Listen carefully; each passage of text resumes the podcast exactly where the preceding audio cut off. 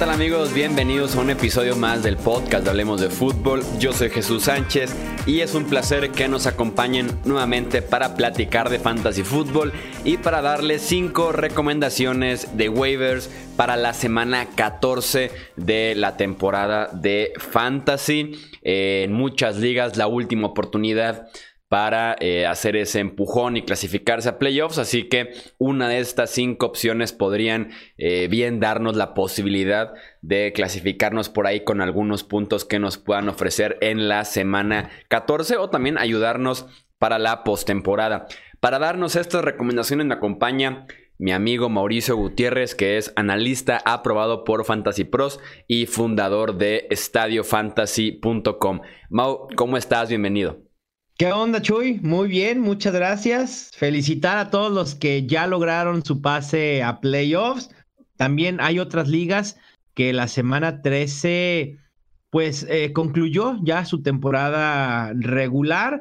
Los playoffs en los que avanzan seis equipos tienen sus cuartos de final en la semana 14 y después ya se empalman semifinales en la semana 15 y la final semana 16. Y los que no calificaron, pues ni hablar. Así es el fantasy fútbol. No hay de qué agüitarse. Lo que sí, no hagan reclamos de waivers. Dejen que los que siguen peleando por, por playoffs, por el campeonato, hagan esos reclamos. Y ya después, con lo que sobre, ustedes pueden ver qué les sirve para seguir peleando ahí por el orgullo y no terminar tan mal la temporada. Sí, así es. Mejor de permitir que los que están en playoffs puedan seguir compitiendo con lo mejor que hay disponible en la agencia libre. Y pues empezar a. Lo de lo mejor es ese, entre comillas, hecho. ¿eh, Tenemos otra vez una semana de vacas flacas. pues la realidad es que no ha habido alguien que destaque tanto esta semana o que haya aprovechado una lesión, ¿no? Nos entusiasmamos con Brian Hill, ya sabemos lo que sucedió. Luego los Colts nos entusiasmaron con Jonathan Williams y sucedió Jordan Wilkins y la debacle propiamente de, de Indianápolis. Nos emocionamos con Ty Johnson y tampoco, tampoco. Bo ha sido de lo poco que ha podido ser constante, ¿no? Wayne Gallman en su momento con la lesión de, de Saquon Barkley, pero realmente no ha habido opciones tan claras y esta semana creo que no es la excepción. ya desilusionaste a los que pusieron el episodio creyendo que se iban a hacer de Alvin Camara 2.0. Es que aquí viene el truco. Creo que uno de los consejos más importantes para esta oleada de waivers ya de miras a playoffs es tener en la mira a los suplentes de equipos que sean contendientes todavía a playoffs de la NFL, que corran mucho. Podemos nombrar a Alex Mattison, a Andrews, a Tony Pollard. Esos tres jugadores me parece que deben de estar en rosters de equipos peleando por el campeonato fantasy, porque están a una sola lesión de poder ser la diferencia y de convertirse en el CJ Anderson del 2018. Ya deberán recordar que Todd Gurley comenzó a lidiar con una lesión al final de la temporada, llegó C. Anderson y explotó en fantasy dándole el campeonato a muchísimos. Sí, así es. Pueden ser muy buenas opciones aquellos que ya empiecen eh, a pensar un poco más en enero y nos aprovechamos justamente de ese tipo de, jugadores eh, para lo que resta de la temporada. Eh, pues nos arrancamos de una vez con la primera opción de, de waivers, Mau. La primera que es la más interesante, obviamente por algo es la primera, y deberá ser prioridad. Me sorprendió mucho la alta disponibilidad de Darius Guys todavía en la gran mayoría de ligas fantasy en nfl.com, poquito menos del 60% disponible, pero por ahí si tienen suerte lo pudieran encontrar. Sabíamos que el talento de Darius Guys ahí estaba, simplemente las lesiones le habían eh, pues no le habían permitido demostrar ese talento y la semana 13 quedó claro que cualquier momento puede explotar, ¿no?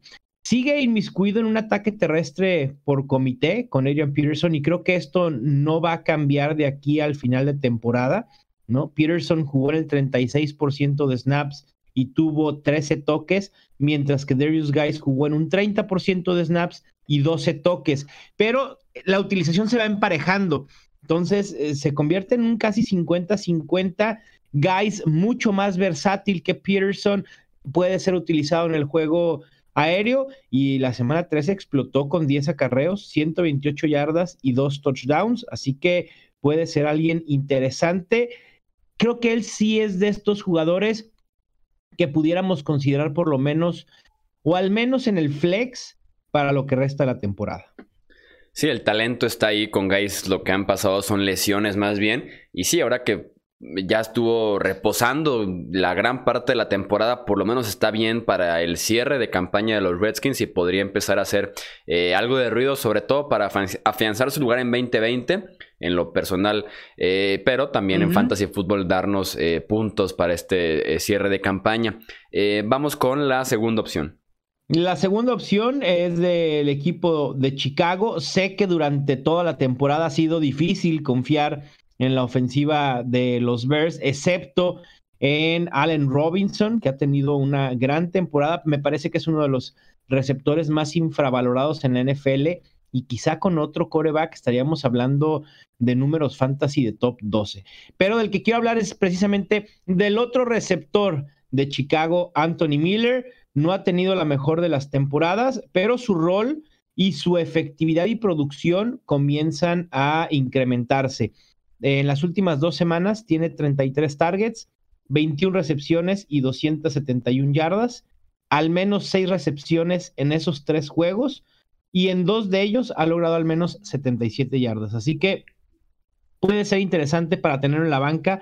No es un jugador que va a marcar diferencia, esa es la realidad. No te va a ganar una liga fantasy, pero sí vale la pena eh, colocarlo eh, en nuestra banca esperando un incremento en su utilización en la parte final de la temporada 2019. Sí, ha sido muy complicado tener jugadores de Chicago este año en Fantasy exactamente que no se llamen Robinson. Empezando por Montgomery. Sí, no, el tren eh, no, iba, no iba lleno, tampoco iba vacío, pero sí había dos, tres personas montadas en ese tren y pues se quedó en la estación. Se bajó el chofer y dijo, no, no arranco de la estación. Fíjate, Chuy, el, chofer se bajó ya muy tarde. Porque uno de los choferes era yo. De verdad, yo fui uno de, los que más estuvo insistiendo en que David Montgomery podía tener una buena temporada, ¿no? Eh, y obviamente basado en lo que habíamos visto de Matt Nagy el año pasado y de que creo que al final sí se dio que David Montgomery se iba a convertir tarde o temprano en el caballo de batalla de esta ofensiva. Sucedió, pero la producción no ha estado ahí. No creo que por falta de talento de Montgomery, sino en general por la falta de creatividad y de productividad de la ofensiva en general, ¿no? Sí, la línea se cayó tanto por tierra como por aire. Eh, los planes de juego de Matt Nagy han sido sumamente dudosos. Eh, las ocasiones en las que corre, eh, las oportunidades en las que lo hace, la cantidad de toques simplemente ha sido eh, un enigma completamente y una crítica muy fuerte todo el año a la ofensiva de los Chicago Bears, pero ya será tal vez para 2020 que David Montgomery nos pueda rendir realmente como un caballo de batalla porque el talento y el potencial sin duda alguna está del lado del Ronnie McNovato de Chicago. hablemos de la tercera opción. La tercera opción, un corredor de los 49ers, Raheem Mustard, que creo que fue, pudo haber sido la sorpresa de la semana, terminando con 154 yardas totales, jugando en el 74% de los snaps y el 75% de los toques, en un ataque terrestre que nos venía acostumbrados a un comité ya sea entre Coleman y Matt Brida, entre Raheem Mustard y Coleman, entre Brida y el propio Mustard, pero ahora sin Matt Brida, que ha estado ausente por lesión, y una clara baja de juego de Tevin Coleman, Mustard dijo, esta es mi oportunidad y la aprovechó perfectamente, y creo que vale la pena eh, echarle un vistazo, sobre todo porque San Francisco es el segundo equipo que más utiliza jugadas terrestres en lo que va de esta temporada y tampoco creo que vaya a cambiar el sistema ofensivo de los 49ers de la noche a la mañana. Si bien no va a dejar de ser un comité, me parece que la inefectividad de Tevin Coleman le puede abrir las puertas a Mustard y habrá que ver también el estado de salud de Matt Brida, ¿no? Para lo que resta de la temporada. Así que vale la pena, aunque sea por pura especulación, pero hacerse de este corredor de San Francisco. Sí, Brida que eh, va a depender muchísimo, como dices, de su estado de salud, ver cómo se va desarrollando esa lesión. Si no vuelve, por lo menos una semana más tendremos a Monster como una muy buena opción de fantasy, aunque va contra los Saints eh, la semana eh, que viene. Pero sí, estaba promediando casi 8 yardas por acarreo contra los Ravens.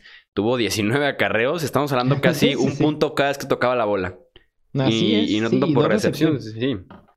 Impresionante. Brutal lo de Raheem Monster de este domingo contra eh, Baltimore. ¿Cuál es la cuarta opción, Mau? Bueno, la cuarta opción realmente ya es como para, pues más desesperados, más que nada.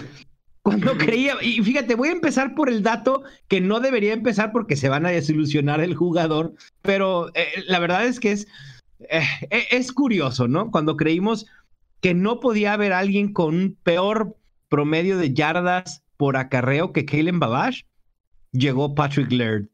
Promedió media yarda por acarreo en la semana 13.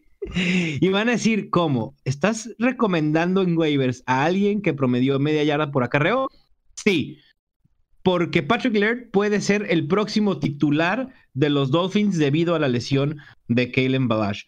Vino abajo Kalen Balash y entonces Laird fungió como titular, 60% de snaps, 70% de los toques, pero lo que me gusta de es ese potencial y esa dualidad, el dinamismo que puede aportar a un equipo que normalmente se ve abajo en el marcador, tiene que remontar, tiene que echar mano del juego aéreo y Laird terminó con 43 yardas eh, por aire y puede colocarse como la tercera opción detrás de un espectacular Devante Parker y de Mike Gesicki como las opciones para Ryan Fitzpatrick.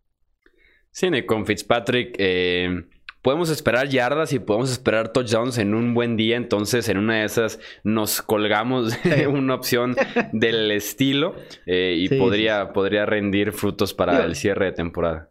Sería muy loco pensar, ¿no? Colocar a Patrick Laird en una alineación titular, sobre todo ya en playoffs. Pero pues es, de, estos, de estos jugadores como el tipo de los que mencionábamos, ¿no? Ty Johnson, Brian Hill, Jonathan Williams, que bueno, se convierten en los titulares de sus equipos y tenemos que jugárnoslas con ellos pensando que puedan establecerse y hacer un buen papel. Sí, no, si, terminas alineándolo eh, como titular en playoffs, dos preguntas. ¿Cómo, llegaste a playoffs y con qué llegaste a playoffs? A, ver, Chito, todavía faltan dos semanas, ¿eh? Y las lesiones pueden llegar ya con el cuerpo de los jugadores resentidos. Digo, no está de más, este, pero puede pasar. Sería un caso interesante. mira, lo, mismo hubiéramos dicho el año pasado, si vas a utilizar así Anderson, debes de estar loco de la cabeza. Y, hubo gente que lo utilizó y explotó y les dio un campeonato de fantasy. Las sorpresas pasan incluso en la semana 16, así que no hay que descartarlo, pero tampoco se entusiasmen de más. tampoco esperen un CJ Anderson. Exactamente. Versión 2019. Sino porque además también lo de Anderson era improbable, ¿estamos de acuerdo? Muy improbable. Ahí te va. Que venía sin estar sin equipo y demás. Sí, ahora, sí que tengo una anécdota que contar sobre CJ Anderson. Venga, venga. Rápidamente. Así, al cabo están acostumbrados a que nos desviemos en estos eh, podcasts de fantasy. Era tan improbable y era realmente tan eh, irrelevante hasta cierto punto Anderson hasta que la NA explotó en diciembre cuando estábamos en el Super Bowl en Atlanta. Eh, un día antes del sábado que pues prácticamente muere todo lo que pasa de medios, es un día libre por decirlo de alguna manera. El hotel de los Rams en Atlanta se conectaba a un centro comercial que es el más importante ahí en Atlanta. Eh, estaba haciendo unas compras post Navidad y en pleno Macy's Sí, Anderson común y corriente eh, en pants, comprando dos, tres cosas. Yo sí dije, ah, mira, es CJ Anderson, pasando entre aficionados de los Rams, entre aficionados de los Pats y demás. Nunca nadie reconoció al pobre de CJ Anderson. O sea, creían que era un fan más. Sí, creían que era un fan más vestido de los Rams, que tenía cuerpo así como de que estaba a punto de pasarle por encima a alguien. Pero sí, un fan más en Macy CJ Anderson. Wow, mira, que casualmente, ¿no? Sí, muy, muy, pero muy eh, casual con Anderson. Eh, cerramos con la quinta opción, Mau. La quinta opción es un receptor de los Falcons. La tercera opción aérea detrás de Julio Jones y de eh, Calvin Ridley se ha beneficiado muchísimo de la salida de Mohamed Sanu Russell Gage. De hecho, se ha afianzado como el wide receiver de slot, ha alineado ahí en el 69% de snaps y ha tenido dos semanas medianamente productivas, 19 targets, 13 recepciones, 128 yardas y un touchdown. Julio Jones sigue lidiando con su lesión del hombro y con los Falcons ya eliminados, no quiten que Julio Jones no vuelva a ver el terreno de juego en este 2019 para prevenir una lesión y para darle a lo mejor el descanso que necesita. Y entonces Russell Gage pudiera ver un aumento en oportunidades de manera significativa. Sí, Jones que batalla con una lesión en el hombro, ha estado limitado, ha estado cuestionable. Y sí, podrían eh, tomar la ruta de la precaución de pensar en 2020 y sentar a Jones, lo cual beneficiaría muchísimo a esta eh, quinta opción de, de waivers. Recuerden que si tienen alguna otra duda que hacerle a Mauricio, lo pueden contactar en M Gutiérrez NFL o también consultar sus artículos en estadiofantasy.com, así como eh, los rankings que eh, publica semana a semana para responder dudas de alineaciones que son obviamente más importantes que nunca en estos momentos de eh, la temporada. Mau, nuevamente te agradezco muchísimo por estar aquí en Hablemos de Fútbol. No, muchísimas gracias a ustedes. Suerte en sus waivers que puedan reclamar a esos jugadores que les puedan servir de cara a playoffs. Recordarles que nos pueden seguir en Twitter, Facebook, Instagram, nos encuentran como Hablemos de Fútbol. Tenemos también un canal de YouTube, también lo pueden encontrar como Hablemos de Fútbol. Publicamos video prácticamente todos los días, siempre hablando de lo que más nos gusta, que es la NFL. Yo soy Jesús Sánchez, nos escuchamos en el próximo episodio. Hasta luego.